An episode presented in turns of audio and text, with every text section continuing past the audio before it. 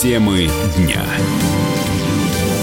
Вы слушаете радио «Комсомольская правда» в студии Игорь Измайлов о финансах. Зарплата в конвертах или так называемая серая зарплата может стать поводом для отказа выдачи кредита. Об этом заявил председатель Комитета Госдумы по финансовому рынку Анатолий Аксаков. Говорит, что законопроект могут принять уже до конца весенней сессии.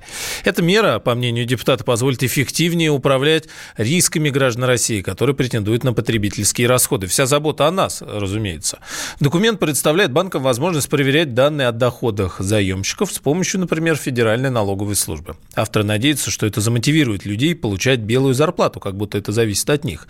Но, как считает проректор Академии труда и социальных отношений Александр Сафонов, такая мера скорее вынудит граждан брать дорогие микрокредиты. Брать и слово «драть» с граждан чем-то похоже все равно к обелению это не приведет. То население, которое захочет получить, получить кредит, и кто работает в серую, да, так сказать, это, как правило, люди, которые получают не очень высокие заработные платы. Серая заработная плата – это вынужденная ситуация, когда доходы не очень высокие, да, и любые, так сказать, отчисления в бюджет в виде НДФЛ, да, например, да, так сказать, или там отчисления с оплаты труда в фонды, да, приводят к тому, что от заработной платы ничего не остается. Это просто подстегнет движение в МФО, да, то есть в финансовые организации. Ну, вот сейчас это уже происходит. Значительное количество заемщиков, которые не могут получить в силу закредитованности средства в банках, да, они двигаются в МФО. То есть это э, подстегнет просто развитие серых форм э, займов. Есть и другие способы получения там кредитов на товары долгосрочного пользования, да, это, так сказать, кредитование товарное, да, то есть рассрочка платежа.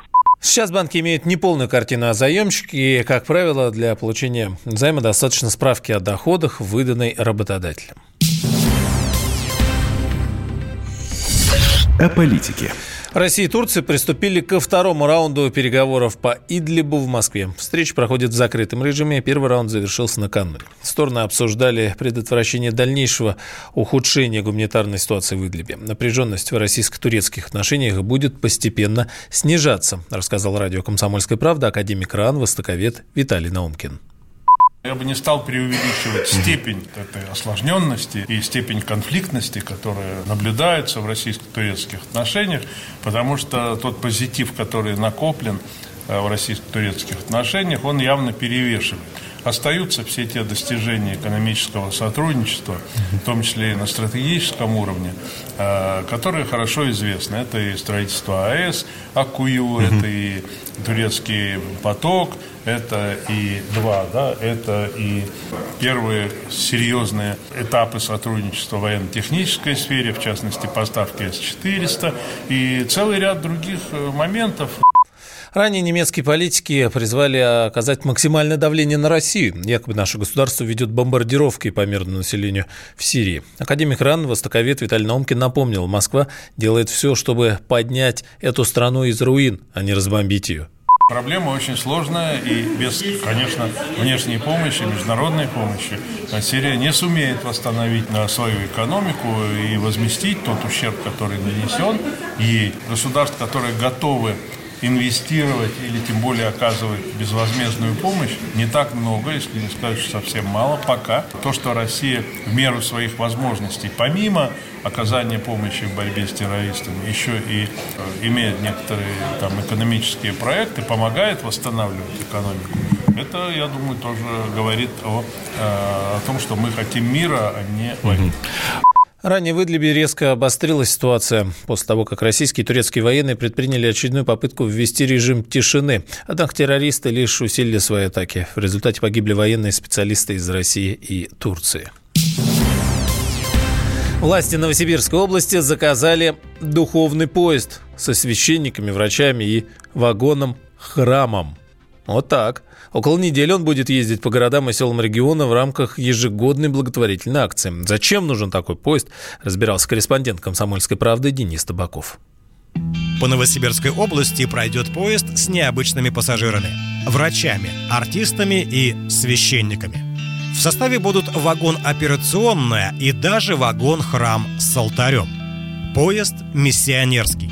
Он отправится в путь под эгидой акции «За духовное возрождение России». Подобные составы уже проходили по региону. Люди встречали на ура.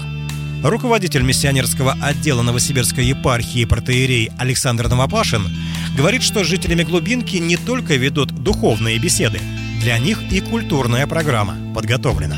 В составе поезда и медики, и социальные работники, и творческие коллективы, и, безусловно, священники. Вот прошлую поездку по-моему, 19 э, районов было охвачено, 125 населенных пунктов оказана помощь врачами, социальными работниками. Несколько тысяч человек охватили. Проводились различные встречи, творческие вечера. Врачи принимали нуждающихся. Плюс ко всему стоит учитывать, что в составе есть вагоны с медицинским оборудованием. Но все-таки самый удивительный вагон – это вагон-храм, в котором можно и креститься, и исповедаться. Действительно уникальный вагон церковь с э, алтарем, иконостасом, звонницей, полностью оборудован как полноценный православный храм. Организация такого необычного тура за счет регионального бюджета. Но непосредственно участники миссии, говорит батюшка, неприхотливы. Ночуют в поезде, голодать тоже не приходится, тем более, что и местные встречают радушно. Селяне очень э, хлебосольные, действительно, когда выезжают на места, там организовывается питание, и никто у нас в этом отношении не страдает от голода, и здесь э, действительно люди встречают с радостью. Подобные составы в Новосибирской области уже традиция. А бывали раньше и круиз духовного корабля, и рейс автопоезда. Такой встречали, например, в Доволинском районе. Начальник местного отдела культуры Гульнара Глухова говорит, что гости из областного центра интересны не только пенсионерам. Ну, больше всего идут, наверное, на даже не так артистов смотреть, как разговаривать со священниками, с священнослужителями. К священнослужителям обращается и молодежь, и старшее поколение. Ну а на концерты, поскольку это чаще всего идет в рабочие дни, в будние дни, поэтому, естественно, то население, которое не занято на рабочем месте, в основном все идут. Ну и по возможности, кто может уйти с работы, в основном так бывает. Очередной рейс назначен на апрель, но подготовка уже идет полным ходом. Денис Табаков, Ксения Полторанина, Вадим Алексеев, Радио «Комсомольская правда», Новосибирск.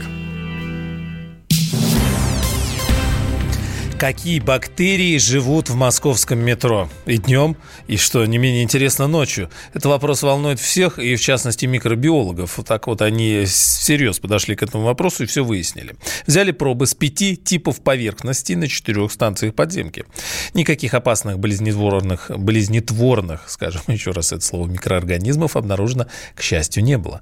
Выяснилось, самые зловредные бактерии в больших концентрациях могут э, вызвать в воспаление на коже. Шансы заразиться вирусами в метро, говорят, даже ниже, чем в других многолюдных местах.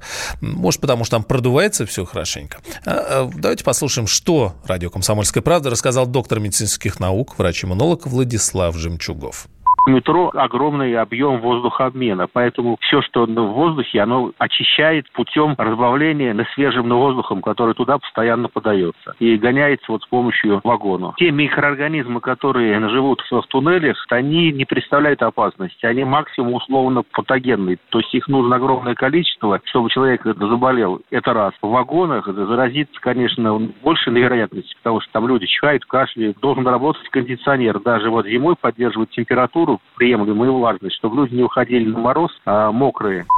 Интересно, что виды микробов, распространенных в крупных городах, оказываются похожи. Например, микроорганизмы московского метро совпадают с нью-йоркской подземкой. Эх, микробчики. Самые осведомленные эксперты, самые глубокие инсайды, самые точные прогнозы. Точные прогнозы. Знаем все лучше всех. Ведущие. Неудержимый Мардан и прекрасная Надана Фридрихсон. Первая радиогостинная «Вечерний диван» на радио «Комсомольская правда». Два часа горячего эфира ежедневно по будням в 6 вечера по Москве.